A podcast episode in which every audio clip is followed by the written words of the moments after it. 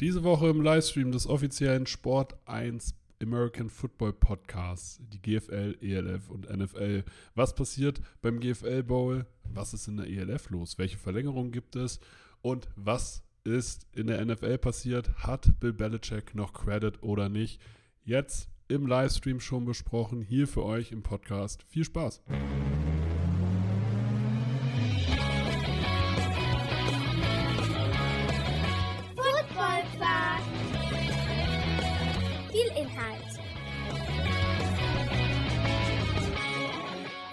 Masse.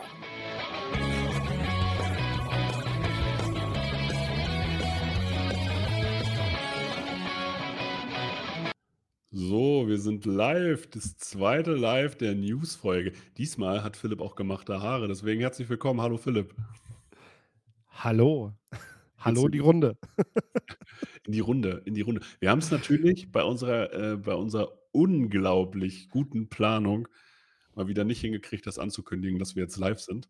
Aber beim letzten Mal hat das ja auch geklappt, dass das, also, dass Leute das geguckt haben, dass Leute das geteilt haben. Macht genauso weiter. Teilt, sobald ihr das jetzt hier seht, wartet nicht, teilt die Folge. Genau. Wer jetzt in seiner Vorlesung sitzt und gerade die Push-Nachricht bekommt, dass wir live sind, verlässt bitte sofort den Hörsaal und äh, geht, geht, geht mit rein. Auch wenn ihr das jetzt gerade nicht hört, weil ihr ja gerade im Hörsaal sitzt und nur die Push-Nachricht bekommt. In diesem Sinne, ey, heute geht es wieder um die GFL, ELF und NFL. Unsere News-Folge. Aber zur Ankündigung, worum geht es beim College diese Woche? Beim College diese Woche, Hm? äh, ehrlich gesagt, erwischst du mich gerade auf dem falschen Fuß, was das angeht. Auf jeden Fall geht es um Notre Dame gegen USC. Das kann ich dir sagen.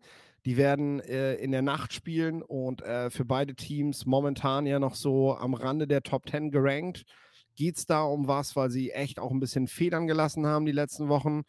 USC hat zwar alle Spiele gewonnen, aber längst nicht so dominant, wie man sich das mit einem Quarterback wie Caleb Williams wünscht. Und darum wird es auf jeden Fall gehen. Also Caleb Williams, der möglicherweise First, First Quarterback, der gezogen wird äh, gegen eine, ja, der besten Defenses des Landes. Also wird spannend. Wir sprechen natürlich auch immer noch über den GFL Live Talk. Da war Philipp nämlich vor der Kamera. Nee.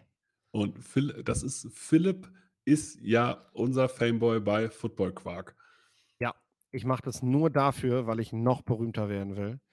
Äh, ne? Mich haben ja sogar Leute gefragt, ob ich ein Autogramm gebe. Und er hat Die hat, die hat. Torben aber vorher bestochen, Philipp hat es abgelehnt. weil ich mitbekommen habe, dass du mich nur, dass du mich nur verarschen wolltest. Ich fand's witzig. ja, super lustig, echt. Ja, aber trotzdem ist er noch weiterhin hier Teil von Football Quark. Und äh, wie war's? Also den, den Live-Talk findet ihr immer noch bei YouTube, bei Sport Deutschland, äh, auch bei Facebook, äh, noch im Real Life. Also könnt ihr euch immer noch angucken. Lohnt sich, Philipp, habe einige interessante Beiträge dann doch zu sagen gehabt zum Thema GFL. Aber wie war's für dich? Ja, cool. Besser als das letzte Mal. Das ist doch tatsächlich so, ne? Also, Ja, die, ich- ich also die, erste. Folge war, die erste Folge war gut, die zweite war nur so lala und die dritte war jetzt wieder besser, oder? Ja, es ist halt in, in Folge 2 saßen wir halt in, einer- in einer Runde, die, die der GFL insgesamt einfach zu wohlgesonnen war. Also äh, es wurde alles schön geredet, alles war super, alles war auch in den letzten zehn Jahren schon super. Und äh, du kamst gar nicht dazwischen. Ich war aber auch nicht in der Form, um da so richtig dazwischen zu hauen.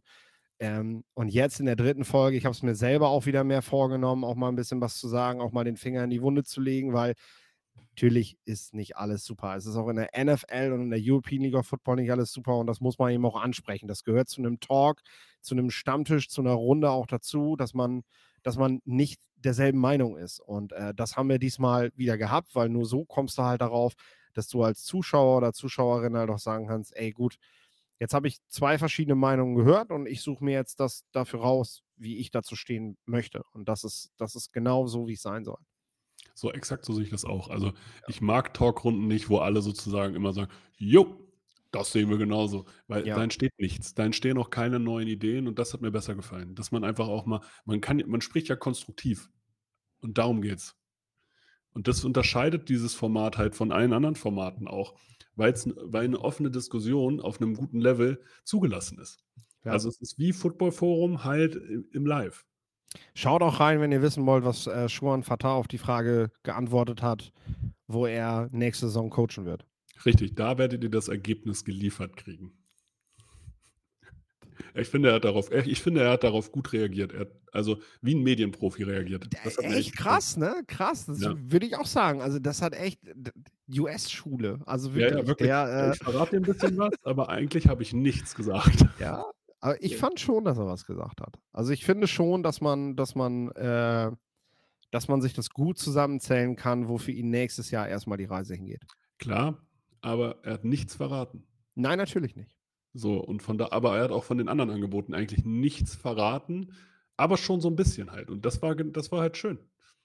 Ne? Und deswegen, da war ich, äh, ich, war ich auch ein bisschen beeindruckt, habe ich mir auch gesagt. Äh, allgemein, Schuan Fatah ist für so einen Talk natürlich Gold. Der kann reden, der erzählt, der schmückt aus, der ist so tief in der Thematik drin, dass er auf alles reagieren kann. Und ähm, gefällt mir. Lohnt sich. Guckt euch den GFL Live Talk an. Aber es ist ja, soll ja nicht über den GFL Live Talk gehen, sondern auch über die GFL an sich. Und es steht diese Woche der GFL Bowl an. Ich selber bin ab Freitag tatsächlich vor Ort mit Thomas Göpfert und Thorsten Sell.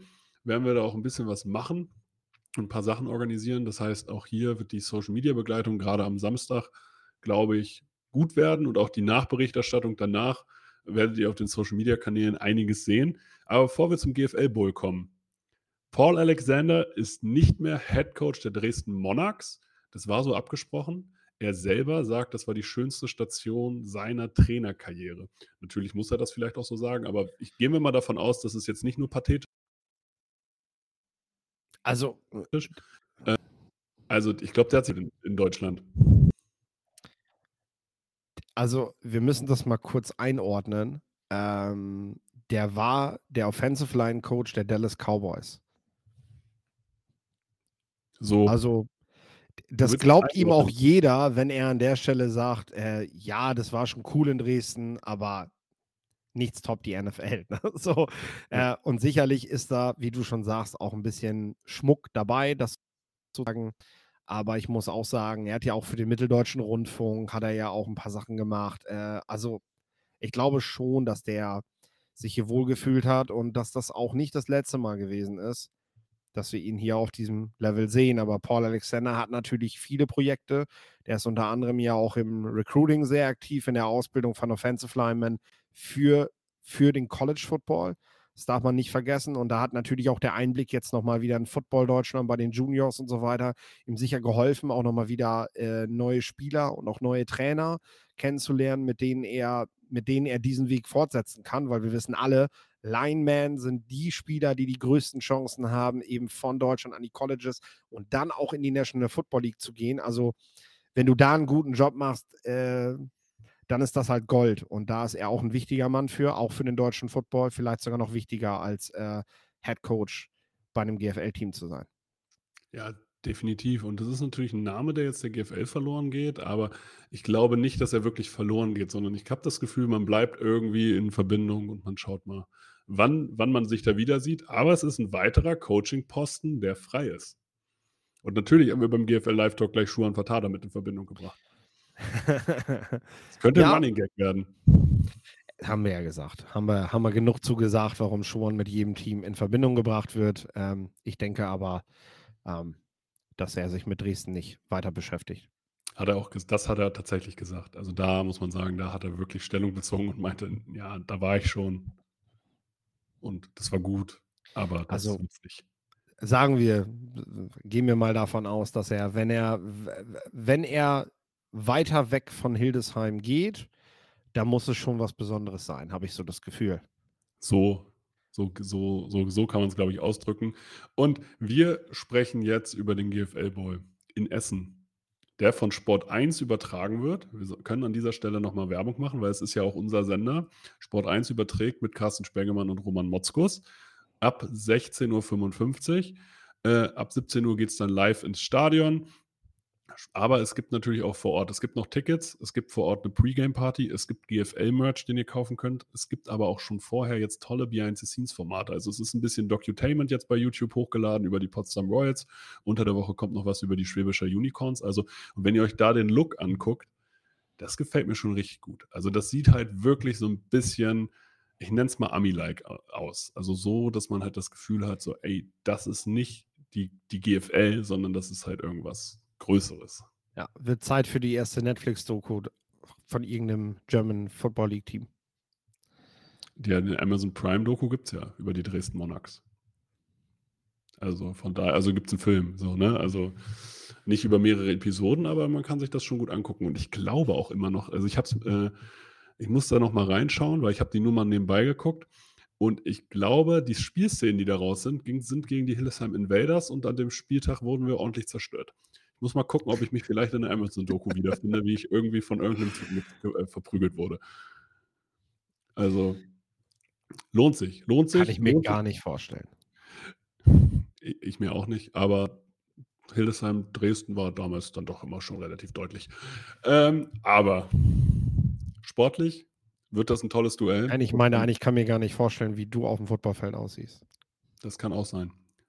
Ähm, sportlich. Schwäbischer Unicorns gegen die Potsdam Royals wird ein tolles Duell. Die Schwäbischer Unicorns haben sich jetzt nochmal verstärkt mit Zach die Nike. Der stößt nämlich jetzt rechtzeitig vom Bowl nochmal dazu. Hat NCAA gespielt für, die, für das Endicott College und war letztes Jahr in Österreich tätig als Receiver. Wie findest du das jetzt allgemein, jetzt kurz vom Bowl nochmal eine US-amerikanische Verstärkung zu holen? Die, man bedenke, die Unicorns haben natürlich mit ihren Gerke und ihren ganzen deutschen Runningbacks, die sie halt haben, immer die Möglichkeit, dann vielleicht beispielsweise zwei US-Receiver aufzustellen. Das ist richtig und das ist etwas, was sie auch nutzen müssen in diesem Spiel. Äh, da sprichst du ja eigentlich schon einen wichtigen Punkt an. Ähm, du musst gegen diese Macht der Royals musst du alles Mögliche an Talent aufs Feld schicken. Ähm, ja, und da sind die US-Leute natürlich am besten zu geeignet. Und äh, ja, von einer, von einer relativ kleinen Schule aus Massachusetts ähm, kommt der junge Mann.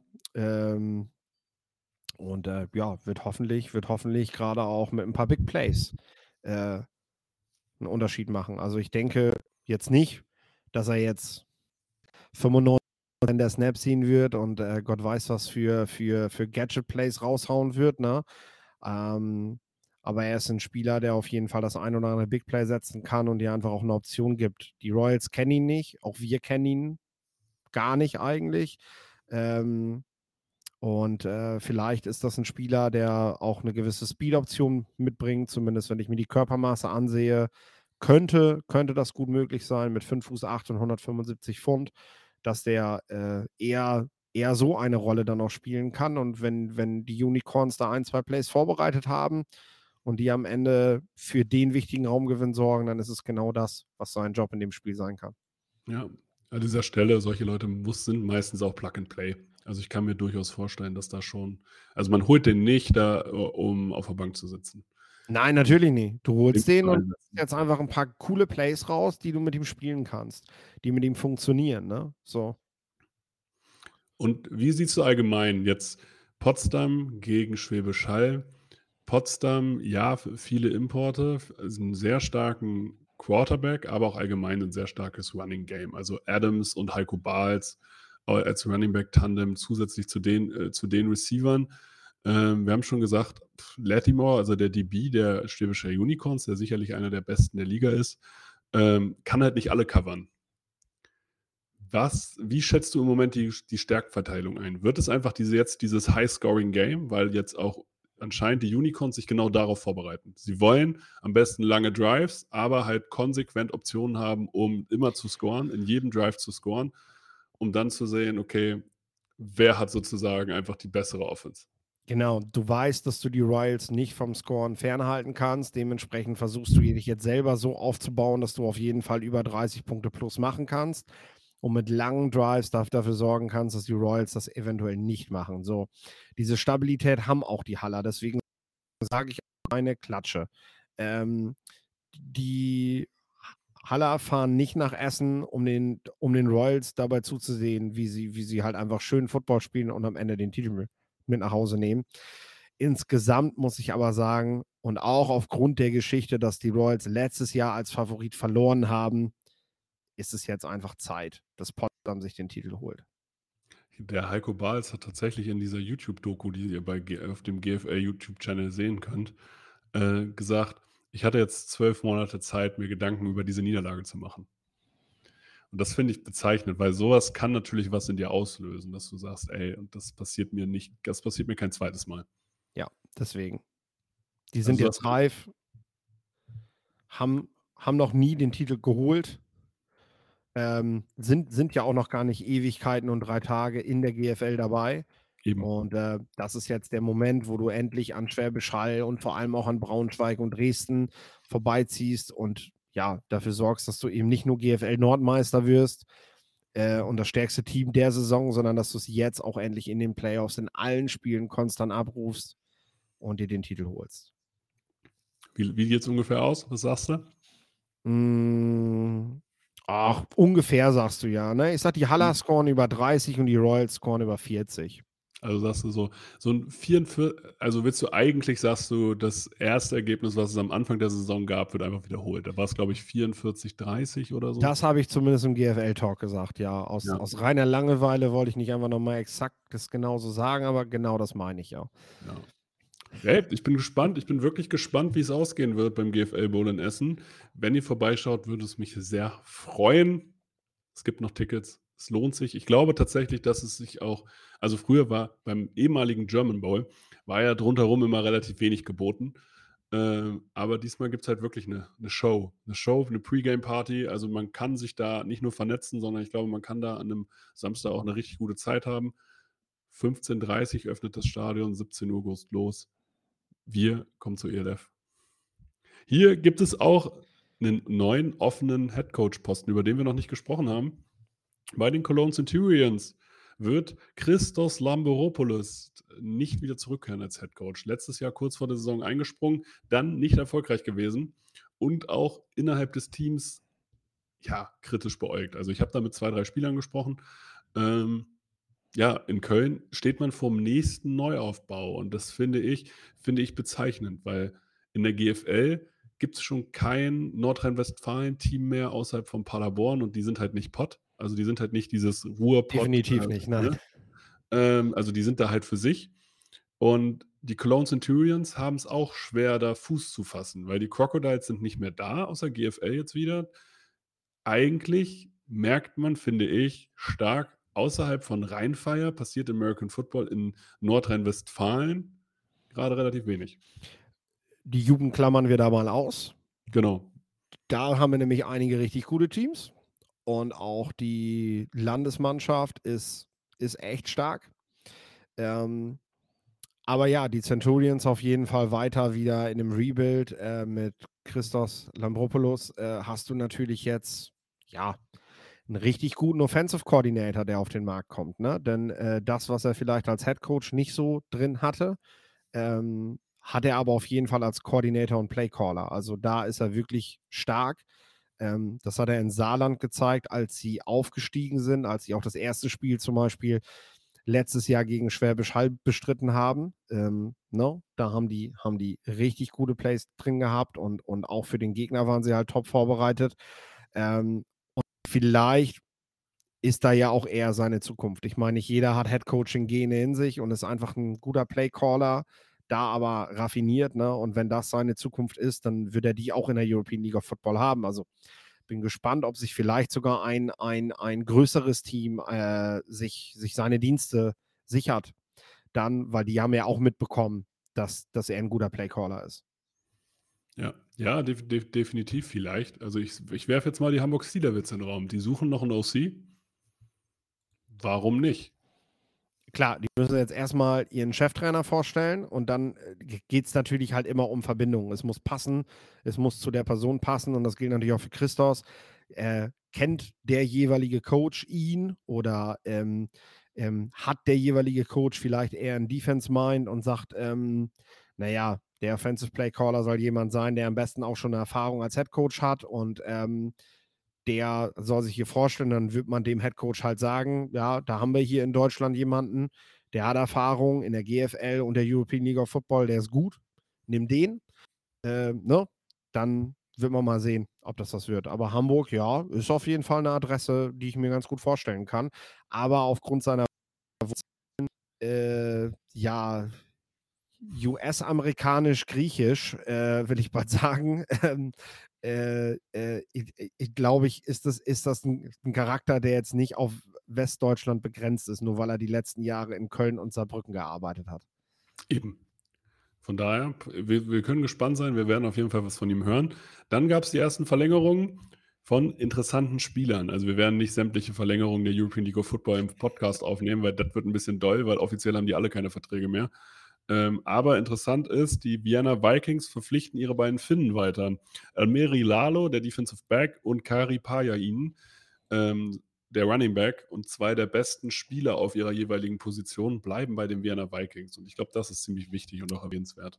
Ja, Pajain letztes Jahr noch im GFL Bowl dabei gewesen. Äh, wichtiger Running Back der Potsdam Royals gewesen. Dieses Jahr auch für Wien einen richtig guten Job gemacht. Und ja, das ist halt Wien. Also die sind da, die sind halt eine gute Franchise. Die sind ein guter Verein und ähm, die, die erledigen so einen Job zeitig und zeigen, senden damit auch Signale an eventuelle Neuverpflichtungen. Ihr könnt euch auf Zusagen von uns verlassen. Ähm, wir, sind, wir sind ein Team und eine Franchise, die halt zuverlässig ist, die wo ihr bleiben zahlt, wo ihr bleiben könnt. Ich meine, wer will nicht in Wien bleiben? Also bitte, eine wunderschöne Stadt und äh, ich glaube, es ist ich, äh, Europas Stadt mit der höchsten Wohnqualität. Und, ja. das darf man auch nicht vergessen, in Wien zu wohnen, dafür, dass das eine Großstadt ist und so weiter, ist echt günstig. Ja, also wir reden hier von genau Quadratmeterpreisen, genau. weil die haben halt sozusagen seit den 60er Jahren, das ist jetzt hier ein kleiner Exkurs, ähm, Deutschland hat irgendwann aufgehört, äh, Sozialwohnungen zu bauen. Und Deutschland äh, ist, in Deutschland ist es so, dass wir halt 11 Millionen Menschen haben, die irgendwie berechtigt sind, ähm, Sozialwohnungen in Anspruch zu nehmen, also sich so einen Schein zu holen. 11 Millionen von 80, also das muss man auch mal ganz klar sagen. Mhm. Und wir haben nicht 11 Millionen Wohnungen, wir haben eine Million Wohnungen, also eine Million Sozialwohnungen. In Wien alleine hat über 300.000 Sozialwohnungen. Das heißt, äh, Sozialwohnungen, die so einen Quadratmeterpreis von 5,50 Euro haben. In so einer mhm. Stadt. Wenn ich jetzt nach Hannover gucke, da gibt es einen Quadratmeterpreis von 15, 16, 17, 20 Euro für ganz normale Wohnungen. Genau. Wien hat gleichzeitig auch noch ein Fernwärmenetz äh, ja. für die komplette Stadt. Und äh, allein das Beispiel zu Corona ähm, hatten, hatten wir diese Schnelltests bei uns in Deutschland. Und es gab ja aber auch die Tests, die man halt beim Hausarzt machen konnte. Und diese Tests beim Hausarzt die Stadt Wien hatte, hatte, hatte mehr Teststellen für diese Art von Tests als, als äh, also mehr, hatte größere Kapazitäten bei der Auswertung dieser Tests, so muss man sagen, allein die Stadt Wien als ganz Deutschland. Also der, der Stadt geht es da echt gut. Ja, und gleichzeitig gibt es auch also leckeres Essen und gutes Bier. Ja, ein Corona, also ein Corona-Test hat ja Deutschland irgendwie einen zweistelligen Betrag gekostet, eins, weil die wurden ja subventioniert. Und in Wien gab es halt genauso zufällig, äh, zuverlässige Testzeit für 1,50. Also in der, da läuft schon einiges richtig. Von daher, wir machen jetzt hier ein bisschen, ein bisschen Werbung für Wien. Äh, dann haben sie noch das 365-Euro-Ticket, wo du das ganze Jahr mit den Öffis fahren kannst für 1 Euro pro Tag. Ja. Aber Fahrt so, mal hin. fahrt da mal hin. Lohnt sich. Von Hannover aus gibt es Billigflüge. So. Ich bin mit dem Zug da schon hingefahren. Das ging auch gut. Ja, also der fliegt, fährt auch so einen Nachtzug auf jeden Fall auch hin. Mhm, von, von München kannst du mit dem Nachtzug fahren. Ja. Also von daher lohnt sich. Was sich anscheinend auch lohnt, ist 2024 zum European, äh, European Football League Finale zu gehen. Das ist nämlich auf Schalke und da wurden schon 10.000 Tickets verkauft. Jetzt ja. sagt man natürlich ganz viel, ja, das sind irgendwelche Sponsoren und so weiter, aber man muss jetzt auch mal sagen, es ist auch smart zu sagen, hey, ähm, das jetzt schon anzubieten, weil du nimmst Weihnachten mit, du nimmst den Hype vom Vorjahr so ein bisschen mit, du gibst den Leuten eine, eine, eine, eine Sicherheit, weil die European League of Football steht ja immer in der Kritik, so gibt es die nächstes Jahr noch? Und wenn du denen sagst, ey, nächstes Jahr gibt's, wir richten ein Finale aus und wir wissen auch schon, wo das Finale stattfindet, dann ist das ein Ausblick, den du gibst. Und das ist, gar, das ist marketingtechnisch gar nicht so verkehrt. Und 10.000 Karten sind dann auch für, ja, das sind Sponsoren, auch ein bisschen viel, ne? Also muss genau. man auch mal fairerweise sagen, beim GFL-Boot sind es momentan, also würden maximal 10.000 ins Stadion gehen. Äh, um das und äh, hier haben wir hier haben wir bereits 10.000 äh, verteilte Tickets. Und da haben natürlich auch viele die auf der Tribüne saßen beim Finale, schon zugeschlagen und sich eine Karte geholt. Gleichzeitig sorgt das auch wieder für den nächsten Run. Letztes Jahr war das Stadion ausverkauft.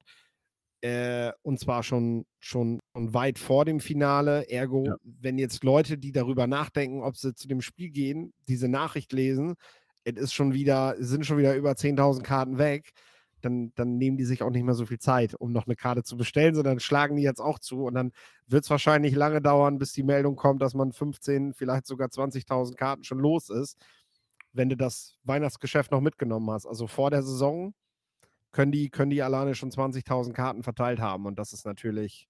Und das gibt Planungssicherheit. Das ist immer Umsatz, der wieder reinkommt. Und das ist doch gut. Das ist auch, du hast ja gerade selber gesagt, was beim GFL Bowl an Event auch drumherum geplant wird, was in der Vergangenheit nicht gemacht wurde. Dafür braucht es Kohle. Und ja solche Leute, die da was machen, die wollen auch gerne vorher schon Geld sehen, damit man denen sagt, hier, ihr könnt das und das planen, äh, ihr könnt das und das machen. Ne? Dann ihr, cool, machen wir, aber wir wollen eigentlich nicht erst gucken, ob nach dem GFL wohl noch genug Geld für uns da ist, sondern gibt uns mal vorher was. Und ja. ähm, wenn du jetzt ein Finale der European League of Football hast und du hast halt 20.000 Karten vor der Saison verkauft, dann kannst du mit diesem Geld eine ganze Menge planen für das Event vor Ort und kannst die Leute halt auch schon bezahlen im Juli, ohne dass du an irgendwelche Rücklagen ran musst. Absolut. Und das ist, das sind nur Vorteile. Deswegen, und du hast halt auch 15 Monate Zeit, das Endspiel voll zu machen und nicht sechs. Ganz also, wichtiger Punkt. Ganz wichtiger Punkt. Auch Zeit ist da einfach ein ganz, ganz wichtiger Punkt. Von daher, die Maßnahme finde ich auf jeden Fall smart. Mehr ist aber in der European League of Football auch nicht passiert. Deswegen kommen wir zur NFL. Wir müssen natürlich noch dem Stream-Team, die jetzt hier live zuschauen, nochmal sagen: Guten Tag, schön, dass ihr hier seid. Vielen Dank, dass ihr zuhört. Ähm, also, wenn ihr weiterhin bei diesen interaktiven Podcasts mitmachen wollt, wir werden es irgendwann, werden wir es auch mal ankündigen. Wir werden es irgendwann schaffen. Äh, und dann könnt ihr auch Teil dieses Podcasts werden. Wir kommen jetzt aber zur NFL. Und wir haben uns, mit welchem Thema wollen wir anfangen? Wollen wir erst mit Bill Belichick anfangen oder mit Trades anfangen? Mir ist egal. Ich würde sagen, wir fangen erst mit Bill Belichick an, weil Trades finde ich immer so ein bisschen, das finde ich noch, noch cooler, als über Personen zu sprechen. Ja, lass mal machen. Das Team um Bill Belichick, die New England Patriots, haben jetzt zum zweiten Mal in Folge zu null verloren. Jetzt wurden sie nicht von den, den Dallas Cowboys auseinandergeschraubt, die als, als Contender gelten, sondern von den New Orleans Saints. Ja, die Saints hatten Camara wieder. Die Saints sind aber, es tut mir sehr leid, aber weit weg von einem Super Bowl-Contender. Bill Belichick hat jetzt die letzten, wird häufiger mal kritisiert für seine Drafts. Da gehe ich ehrlich gesagt nicht mit, weil die Tiefenrunden, die er macht, die sind gut. Er kann halt nur keine Receiver draften. Das äh, hat Nikhil Harry gezeigt. Das zeigt Tricorn Swanton gerade. Aber ansonsten sind seine Drafts gerade in den letzten zwei, drei Jahren echt in Ordnung. Seine Free Agencies sind nur so lala. Da, über, da überbezahlt er gerne mal. Sein Coaching-Staff, die Zusammensetzung ist auch fragwürdig.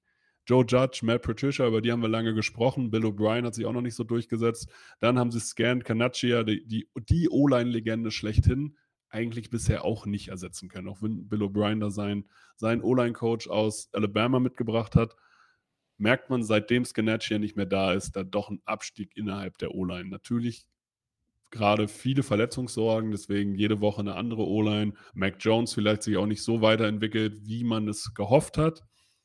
Jetzt die Frage an dich. Ab wann ist der Credit aufgebraucht? Der ist aufgebraucht. Ähm, die Patriots sind jetzt in den ersten fünf Wochen gestartet und haben das höchste negative Punkte-Differential, abgesehen von den New York Giants. Und dass es da nicht läuft, steht halt auch fest. Da hat Brian Dable seinen Kredit vom letzten Jahr auch schon direkt wieder verbraucht. Äh, was mich vor allem bei Bill Belichick nervös machen würde als Patriots-Fan, äh, ist die Art und Weise, wie er mit diesen Dingen gerade umgeht und wie er das ja schon gemacht hat. Wir haben gesehen, im letzten Jahr gab es eine, eine krasse Fehlentscheidung bei der Auswahl seines, seines Postens für den Offensive Coordinator. Ähm, das war nicht gut. Und es gab zwar im Laufe der Saison dann so die Reflexion, so, ja, das war, war nicht gut, obwohl man das eigentlich auch in der Preseason schon sehen konnte. Also die Einsicht kam spät und dann war die Einsicht vor allem so mit so Aussagen wie, ja, aber was sollen wir jetzt noch machen?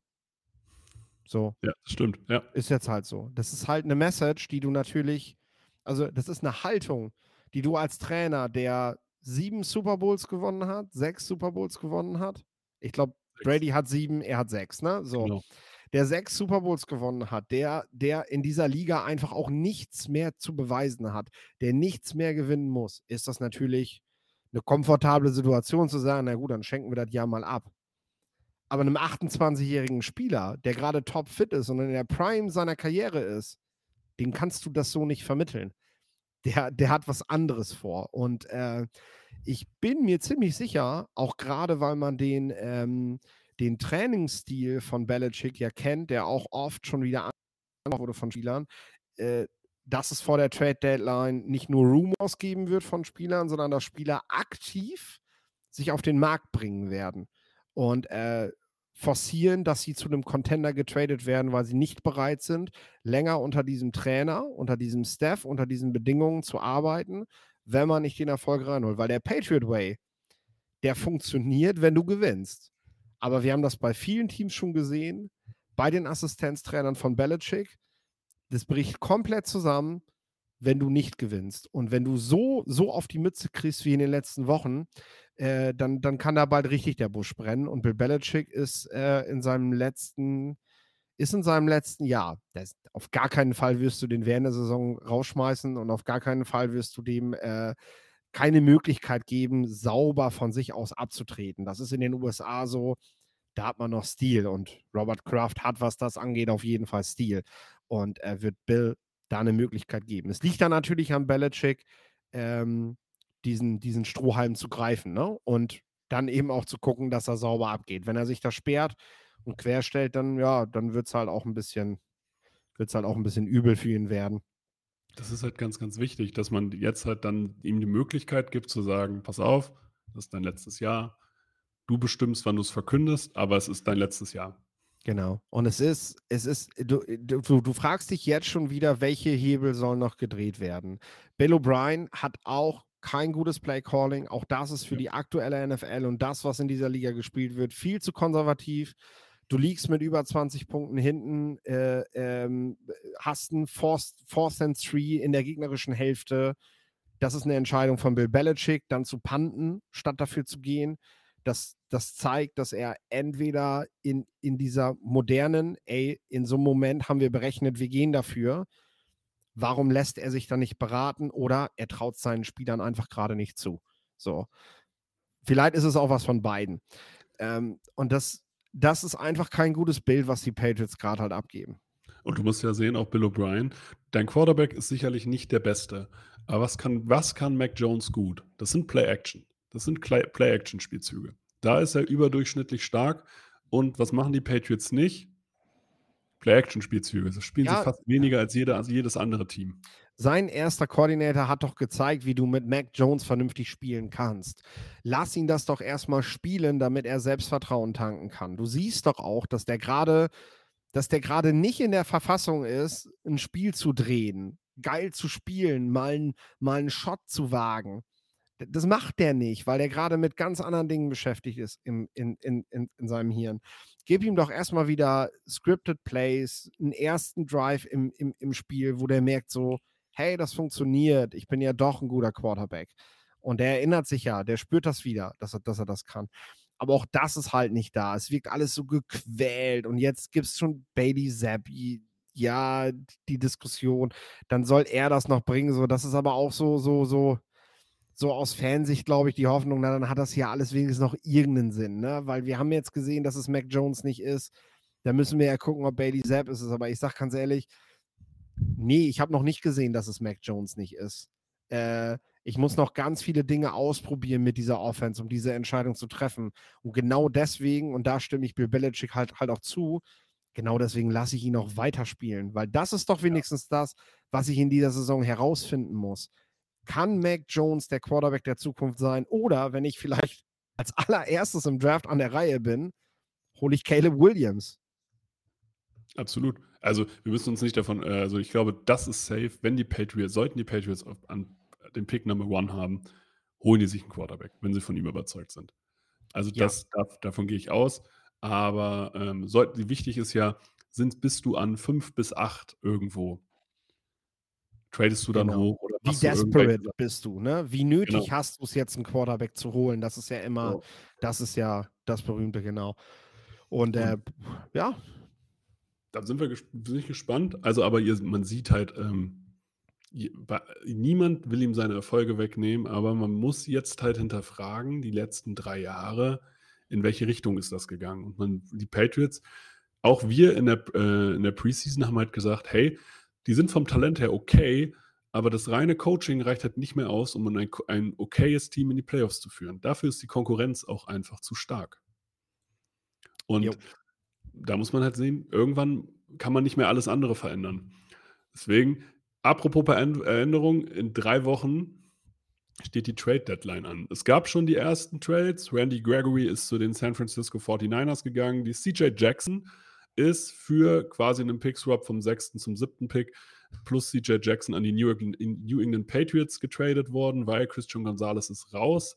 Finde ich be überragend, weil CJ Jackson und Christian Gonzalez nächstes Jahr zusammen als Cornerback-Tandem, das gefällt mir richtig gut. Dann die Bears haben Claypool für 'nen Pick-Swap an die Miami Dolphins gebracht. Jetzt natürlich die Frage: Wen siehst du noch auf dem Trade-Block? Wer sagst du, sind erst mal die Teams, die verkaufen und welche Teams nehmen eher auf? Ja, genau. Also, wir haben ja jetzt schon gesehen, es gibt jetzt grade gibt es so diese Trades, 7. und 6. Runden-Pick tauschen, Spieler, die auf dem Abschlussgleis bei den Teams sind. Randy Gregory stand kurz vor der Entlassung, ähm, Chase Claypool stand kurz vor der Entlassung. Ähm, das sind Spieler, da sicherst du dir praktisch das das Vorkaufsrecht, indem du indem du dir diesen Spieler halt darüber landest und das ist halt für die Contender auch wichtig, denn sonst landet 'n 'n 'n Randy Gregory halt via Waiver Wire bei den schlechten Teams, die ihn vielleicht holen wollen, die seinen Vertrag halt nehmen, ne? Und, äh, wenn San Francisco oder jetzt auch Miami mit Chase Claypool solche Spieler haben wollen, müssen sie das so machen, weil sie können nicht abwarten, dass kein einziges Team über den Waiver eben zugreift auf diese Spieler. Ja, und, äh, dann haben wir haben wir sicherlich werden wir noch mal näher drauf eingehen, was es alles für Trade-Optionen gibt bis zur Deadline. Aber ich denke, eines der Teams, was auf jeden Fall zu den Sellern gehören wird, das ist auch eines der Teams, was wir diese Woche in London sehen werden. Das sind für mich die Tennessee Titans, die ja, die sich noch nicht ganz sicher darüber sind, ob sie jetzt 'n Rebuild einleiten sollen oder nicht. Aber klar ist einfach, Ryan Tannehill ist bereits seit letztem Jahr nur noch der Bridge Quarterback in diesem Team. Und Malik Willis oder Will Levis sind haben im Training bisher nicht die Leistungen gezeigt, die die, die Titans da, dazu bewegen, Ryan Tannehill mal einfach auf die Bank zu setzen, wenn es nicht läuft, um äh, ja, um einen von den beiden zu testen. Das spricht, sagt, sagt viel darüber aus, wie, wie, wie, wie die beiden sich da gerade machen. Scheinbar nicht so gut. Ähm, ja, aber wenn du dann in der Situation bist, musst du das vielleicht auch einfach mal forcieren als GM und äh, entscheiden, ähm, ja, lasse ich jetzt, lasse ich jetzt den Veteran QB einfach komplett aus dem Team, ähm, um mir die Mittel zu nehmen. Mike Rabel müß, müsste diese Entscheidung ja quasi selber treffen, ne? Der hat ja, Ja, der hat ja beide Posten in Personalunion ja, und äh, könnte. Könnte jetzt die Entscheidung treffen, Willis und Levis äh, spielen zu lassen und Ryan Tannehill abzugeben. Und dasselbe gilt auch für seinen Running Back Derrick Henry, der äh, ja, der als Veteran vielleicht noch mal einen Shot auf den Titel verdient hat, äh, der das auch in sich hat. Wenn du ihn jetzt auch noch mal ein bisschen schonst, also das ist so ein Spieler, Mhm. den würde ich jetzt vielleicht dann würde ich den aber erst mal langsam ins Team kommen lassen. Also, den würde ich jetzt gar nicht mal Woche 10 bis 14 großartig verheizen, sondern da würde ich ihn schön zurückhaltend nehmen und dann ist das ein Spieler, den ich halt ich meine, stell dir die Philadelphia Philadelphia Eagles vor, wie sie dann einfach in den Playoffs plötzlich mit Derrick Henry auflaufen. Ich Das stelle ich das ist ich habe schon 'n ich habe Pfund. ich habe mir grade die Kansas City Chiefs mit Derrick Henry Ja, auch das ist das ist auch ziemlich geil. Das ist auch ziemlich geil. So plötzlich hast du 'n topfitten Running Back, der der dich halt noch mal richtig verprügeln kann. Ja. Ähm, während die anderen halt ihre Leute schon verheizt haben. So ein bisschen Red Blount damals bei den Patriots, ne? Der dann, der, der, der diese grandiosen Playoffs gespielt hat, wo ja. der, weil sie gefühlt 200 Yards pro Spiel gemacht hat, weil er einfach topfit war. Äh, ja. ja, weil er vorher nichts gemacht hat. Ich glaube, den haben sie ja. während der Saison noch von den Steelers wieder zurückgeholt für einen Appel und ein Ei. Den wollten sie erst nicht bezahlen, dann haben die Steelers haben ihn bezahlt, dann haben die Steelers genau. ihn gecuttet. Ja. Und dann haben sie es nämlich genau so gemacht. Sie haben ihn dann einfach erst einmal sitzen lassen. Fantasy-Fans werden das nicht feiern, was ich gerade sage, wenn Derrick Henry einfach, weil er hat bei den Titans einen ziemlich geilen Playoff-Schedule, habe ich ganz oft, ganz oft schon gelesen. Ähm, mhm. Da spielt er praktisch aus Fantasy-Sicht dann gegen Teams, wo du echt viele, viele Punkte machen kannst. Mhm. Ähm, aber das ist ja den Titans letztendlich egal und, und auch dem Contender, der ihn halt holen wird. Und äh, Henry ist dann, ist dann ein Spieler, der am Ende die Entscheidung für dich. Hm. Also, der das halt so in deine Richtung schwingen lässt, ne, wenn du ihn holst. Die Bills. Die, ja, die Bills auch tatsächlich ein Thema. Ich persönlich bin bei den Minnesota Vikings. Die wollen ja ihren kompetitiven Rebuild fahren und ähm, ich glaube nicht an die Zukunft von Kirk Cousins und ich glaube, dass die Jets wahrscheinlich echt viel bieten würden im Vergleich dazu, was dir Kirk Cousins vielleicht in den nächsten zwei Jahren noch liefert. Und ich glaube, mit den Kirk Cousins ist ein Quarterback jetzt in den Umständen, die die Jets haben, mit den Receivern, mit der O-Line, mit der Defense, ähm, mit Kirk Cousins sind sie sofort wieder ein Contender.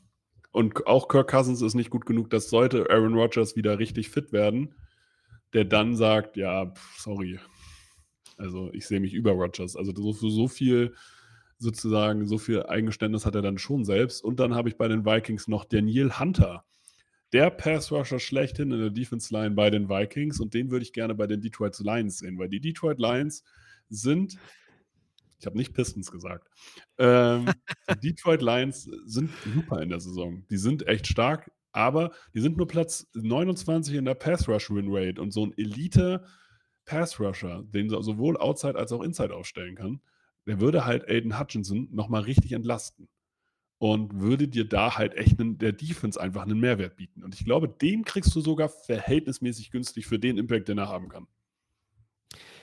Definitiv, definitiv. Ähm, ich bin bei Daniel Hunter, es zeigt ja so ein bisschen, wie krass die 49ers in die Saison gestartet sind. Ne? So, das ist halt der Top-Favorit, aber wir sehen halt überhaupt keine Trade-Option, weil wir uns die ganze Zeit fragen, wo wollen die sich ja noch verstärken? Ja. so, äh, ich nenne jetzt einfach mal die Miami Dolphins. Äh, nicht aus dem Grund, dass sie, dass sie momentan keinen Druck auf den Quarterback generieren, sondern weil Vic Fangio da ist, den man auch noch ein bisschen happy machen kann, der immer mit seinem Viermann-Pass-Rush halt kommen will und ähm, äh, ja, dort einfach, dort einfach äh, konstant Leute braucht, die ihre 1 gegen 1 Duelle gewinnen. Und Jane Phillips und Greg Russo sind gerade beide verletzt. Und klar, die werden wiederkommen. Das ist aber auf lange Sicht natürlich einfach eine Situation, und die Miami Dolphins müssen verstehen, das gilt für alle Contender, ein Postseason-Team, was in den Super bekommen will, spielt halt vier Spiele mehr in der Saison. Und wenn du jetzt schon auf so einer wichtigen Rolle wie dem Pass-Rusher Spieler hast, die angeschlagen jetzt so durch die Saison durchgehen, dann, äh, dann wird dir das im Januar auf die Füße fallen. So, weil die Jungs werden jetzt ja so über das Jahr nicht fit, wenn sie halt irgendwie weiterspielen. Und das müssen sie, weil Miami hat, hat, hat nicht die Leute dafür. Zach Sila, klar, der hat im letzten Spiel, hat er, hat er echt guten Job gemacht, so, ne? Aber das ist ja nicht die Option so. Und äh, da kannst du natürlich nochmal viel auf die Karte setzen, indem du guckst, dass du Daniel Hunter, der bereits im Sommer auf dem Trade-Block gewesen sein soll, ähm, da hat es Gespräche gegeben, da gab es mehrere interessierte Teams. Und das ist so ein Spieler, der würde, wenn ich mir überlege, wie, wie, wie, wie, wie, wie Mac oder auch Von Miller oder, oder äh, Chubb bei, den, bei, bei Vic Fangio halt schon gespielt haben, dann äh, kann ich mir das sehr gut vorstellen. Und würde die Dolphins halt echt nochmal gefährlicher machen, weil momentan kriegst du sie offensiv nicht gestoppt. Und wenn es halt schwieriger wird, gegen sie zu punkten, und das hat das Spiel, finde ich, gegen die Bills gezeigt, das müssen die Dolphins halt noch hinkriegen dann, dann sind sie ein richtig, richtig schwer zu schlagendes Team und deswegen ist das, glaube ich, ein Kandidat für sie. Ja, auf jeden Fall ein guter Punkt. Ich würde sagen, wir kommen zum Tippen. Bist du bereit? Absolut. Wir jagen, da jetzt, wir jagen da jetzt ein bisschen durch, aber. Äh, genau, ich scroll jetzt nicht durch WhatsApp, sage ich. Ich äh, gucke mir nur, dass ich auch die Spiele bei mir auf dem Handy habe. Also nicht für die, die jetzt zugucken. Green, Green Bay und Pittsburgh sind in der Bye Week für alle Fantasy-Spieler. Wechselt eure Spieler aus. Wir kommen zum Spiel Denver gegen Kansas City. Denver Broncos gegen die Kansas City Chiefs. Wie deutlich wird's? Ja, ist schon so, ne? Das Spread liegt bei 10,5 Punkten. Das sagt, das sagt glaube ich, alles. Reicht, reicht für mich nicht. Das ist in der NFL, ist, das sind das Lichtjahre. Also nicht am College, aber in der NFL sind zweistellige Punktzahlen, sind Lichtjahre. Und äh, haben wir darüber geredet, dass Nathaniel Hackett äh, Sean Payton richtig eins reingewirkt hat letzte Woche? Nee, also das nicht. war ein Revenge-Game. Ja? Ja, Ja. äh, also Jets gegen Broncos. Ja. Ähm, der, der hatte was vor und man hat eben im Nachhinein auch von Spielern der Jets gehört. Äh, das hat Hackett ziemlich viel bedeutet, das Spiel gegen Denver und gegen Sean Payton vor allem. Nicht unbedingt, weil die Broncos letztes Jahr sein Team gewesen sind, sondern vor allem, weil Sean Payton das gesagt hat. Und er hat wirklich seine Spieler in der Offense auf Spur gebracht. 31 Punkte. Klar, die Broncos Defense ist dieses Jahr nicht gut. Aber 31 Punkte mit Zach Wilson machen, ist für die Jets dieses Jahr etwas, was, was sie nicht oft machen werden. Und die haben ihrem, ihrem, ihr, ihrem Co-Trainer da echt einen Dienst erwiesen. Hm. Und Denver wird gegen die Chiefs nochmal wieder voll unter die Räder kommen. Baltimore Ravens gegen die Tennessee Titans. Ah, London Games, London Games sind immer schwer. schwer zu tippen. schwer. Ja. Baltimore braucht es mehr. Deswegen gewinnen die Titans. Washington Commanders gegen die Atlanta Falcons. habe ich ganz kurz noch, habe ich jetzt gerade bei meiner Recherche rausgefunden, die höchste Saisonniederlage, die die Baltimore Ravens in ihrer Geschichte hatten, und das ist ja erst seit Mitte der 90er, hatten sie bei einem Spiel in London, als sie gegen Jacksonville 44 zu 7 verloren haben. So, Absolutes Inselwissen. die mögen London-Spieler halt nicht. Ja. So, nochmal, Commanders, Commanders Atlanta. Falcons. Ach, die Falcons gewinnen zu Hause. Vikings gegen Chicago. Nein, ich habe jetzt keine Hoffnung, weil wir gegen schlecht vorbereitete Commanders gewonnen haben. An einem Donnerstagsspiel. Das ist halt immer wichtig. Also Donnerstagsspiele sind halt die. London-Spiele. Die sind Ja. je, also da kann alles immer passieren. Das merkt man jedes Mal. Ja, ich habe das Spiel gesehen. Social Media kann Justin Fields gerne hypen. Äh, ich gehe mit den Vikings. Seattle Seahawks gegen die Cincinnati Bengals. Hier sprechen wir übrigens bei den Bengals, finde ich, auch noch über einen Trade-Kandidaten, weil T. Higgins muss sich entscheiden, langsam. Also es ist ganz einfach. Du hast drei, du hast dr- drei Receiver, die du nicht alle bezahlen kannst, und du willst alle zufriedenstellen in einem, in einem vermeintlichen Championship Year. Und spätestens, wenn die Bengals gegen Seattle verlieren, dann stehen sie ja mittlerweile bei 2 zu 4. Ja. o- oben, oben im Norden wird es halt echt langsam dünner. Also äh, ja, ich sag mal so, je, je mehr Spiele sie verlieren, desto eher werden sie zum Seller. Ich würde sie sagen, jetzt gerade noch nicht, Hm. aber dafür musst du dann auch gegen Seattle zu Hause schon gewinnen, damit du nicht in diese, in diese Spirale driftest. Und siehst du das? Ähm, nee, sehe ich nicht. San Francisco 49ers gegen Cleveland Browns. Die Browns sind auf dem Papier besser, als sie momentan spielen, finde ich. Wenn man sich wirklich mal anguckt, was die Browns zusammen spielen. Ja. Äh, und ja, ein Spiel haben sie ohne Deshaun Watson gemacht, kommen jetzt aus der Bye Week. Das hat ihnen sicherlich geholfen, einfach mal wieder so die, ja, vollgeladen zu sein, ne? Aber die 49ers schlägst du gerade nicht. Carolina Panthers gegen die Miami Dolphins. Ja, das machen die Dolphins, ne? Indianapolis Colts gegen die Jacksonville Jaguars. Jaguars für mich aber tatsächlich ein Team, wo ich sage, von denen habe ich mehr erwartet. Nur mal, um so hier ein bisschen mal zu teasern. Das ist richtig. Äh, aber im Endeffekt haben sie, haben sie jetzt halt äh, Back-to-Back in London gewonnen. Beide Spiele. Und gegen die Bills musst du halt auch erstmal gewinnen. Ja, das war auch ein sloppy Game. Halt, wie wir schon gesagt haben, diese klassischen London Games. Ne? Ähm, aber du kannst jetzt in den Lauf kommen. Und ich traue das Jacksonville auch zu. Wenn sie jetzt die Colts noch schlagen, und das ist ein Team, was halt auch ein Mhm. dankbarer Gegner ist, Richardson wird Ja. da wahrscheinlich wieder nicht dabei sein. Ähm, Ja, Der ist einen Monat raus, oder? der müsste, ja, ich glaube wohl, den Dreh müsste er raus sein, weil es eben der Ja. Wurfarm ist, ne, der ihn dann doch beeinträchtigt. Und man in dem Jahr bei den Colts ist, wo man jetzt auch nicht seinen Quarterback, also das ist ein Jahr, das muss nicht die Karriere von deinem First Rounder kosten, so, ne? Äh, Genau. Nur weil du es jetzt einfach zu sehr übertreiben willst. Ähm, Die Jaguars gewinnen das und haben dann die letzten drei Spiele in Folge gewonnen. Und dann sind sie ja mit 4-2 auch wieder voll im Soll. Also, wenn du nach sechs Wochen drauf guckst und sagst, die stehen 4-2, dann, dann, dann ist das gut für Jacksonville. Dann ist alles ganz entspannt bei denen und dann sind die auf Playoff-Kurs. New Orleans Saints gegen die Houston Texans. Ja, komm, die Saints haben jetzt gegen die Patriots richtig dick gewonnen, ne? Und aber die Texans sind besser, als man glaubt. Die Texans sind besser, als man glaubt, aber die Saints sind, sind schon eine gute Truppe. Also, die spielen dieses Jahr um Playoffs mit und deswegen werden sie die Texans auswärts auch schlagen. New England Patriots gegen die Josh McDaniels Las Vegas Raiders. Ja, mal das nächste Revenge-Game, wenn man so will. Ne? Äh, da kennen sich die Coaches sehr, sehr gut. Äh, Josh McDaniels hat hier die Möglichkeit, den Patriots zu zeigen, was sie falsch gemacht haben in den letzten Jahren. Und äh, ich glaube, dass er die Gelegenheit nutzen wird, auch wenn er diesmal nicht das Glück hat, dass er wie gestern gegen die Packers, dass der gegnerische Quarterback einfach drei Picks wirft und man deswegen das Spiel knapp gewinnt. Da müssen die Raiders schon ein bisschen mehr machen, defensiv. Arizona Cardinals gegen die Los Angeles Rams. Die Cardinals sind, finde ich, ganz schwer zu tippen tatsächlich. Also. Ja, die Cardinals sind tatsächlich ganz schön tough zu bespielen. Ja. Äh, liegt, liegt halt auch daran, dass du äh, einen Head Coach hast, der ja, der aus Philadelphia kommt und diese eklige Spielweise halt auch echt mitbringt. Also ich finde, ich finde, du merkst, dass ein Teil dieser, dieser Intimidation, dieser D-Line, die die Eagles letztes Jahr hatten und dieses Jahr irgendwie noch nicht so richtig, ne? dass das auch mit dem Coach zu tun hatte, weil äh, da gefallen mir die Cardinals mental tatsächlich gerade sehr gut.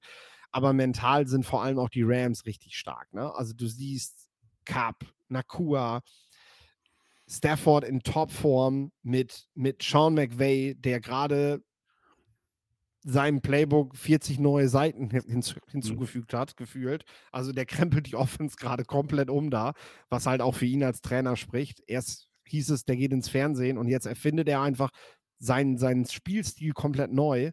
Ähm, das ist, das ist richtig stark und für die Rams, ein, äh, für die Cardinals eine Nummer zu groß. Philadelphia Eagles gegen die New York Jets. Eagles 6-0 dann, ne? Wir haben letzte Woche gedacht, vielleicht können die Eagles und 49 das erste Mal stolpern. Jetzt sehen wir es diese Woche bei beiden Teams nicht, ne? Jetzt gehen sie 6-0 beide. Detroit Lions gegen die Tampa Bay Buccaneers. Detroit Lions, Tampa Bay Buccaneers. Geiles Spiel, RTL-Spiel, finde ich äh, tatsächlich eine gute Wahl. Definitiv. Vor der Saison hätte man, glaube ich, so, so, ah, gut, Lions Bucks ist jetzt auch nicht so der Hit, ne? Aber ja. jetzt freue ich mich richtig drauf. So, das glaube ich auch, das kann so, richtig Spaß äh. Äh, Coaching, sehr intensive Spielweise auf beiden ja. Seiten. Baker Mayfield gegen Hutchinson und so. Also da, da, sind schon ein paar richtig, richtig coole Sachen dabei. Ich glaube, da wird es auch den ein oder anderen Trash-Talk geben auf dem Feld und äh, die Lions sind das Team to beat. Also auch auswärts in Tampa Bay bei wahrscheinlich noch immer sonnigen, heißen Florida-Temperaturen. Mhm.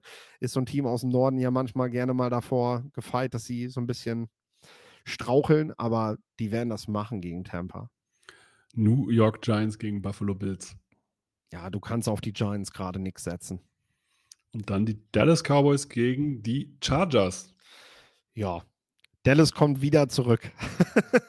also, das ist halt dieses Jahr, glaube ich, wird die Story. Dallas wird wieder ein inkonstantes Team sein, aber die werden immer wieder Flashes haben, dass du sagst, Dallas, Dallas ist dabei, Dallas ist Contender und dann verlieren sie wieder gegen den Contender so deutlich, dass du sagst, okay, sie sind gut genug, um jedes kleine Team in der Liga zu schlagen, aber eben nicht, um sich wirklich mit den Contendern zu messen. Und die Chargers sind für mich momentan kein Contender.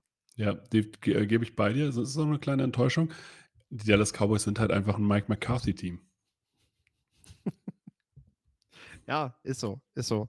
Ähm, du wirst einfach nicht die Kontinuität reinkriegen, die Dallas braucht. Aber es wird halt immer gut genug sein, um seinen Job zu retten, um Dak Prescott nicht zu kritisieren für sein Spiel, ne? um alles irgendwie ja weiterlaufen zu lassen, wie gehabt. Und das, ja, das ist am Ende eben das, wofür Dallas seit, seit eigentlich seit Tony Romo schon steht. Ne? Gut, aber nicht gut genug. In diesem Sinne, das war die Folge, das war unser Livestream. Ich hoffe, es hat euch gefallen. Wenn euch das Ganze gefällt, teilt den Livestream, hört unsere Podcast-Folgen, bewertet uns überall, wo ihr uns finden könntet. Das letzte Wort hat wie immer Philipp. Ja, liked uns, folgt uns und äh, verbreitet die frohe Botschaft. Macht's gut.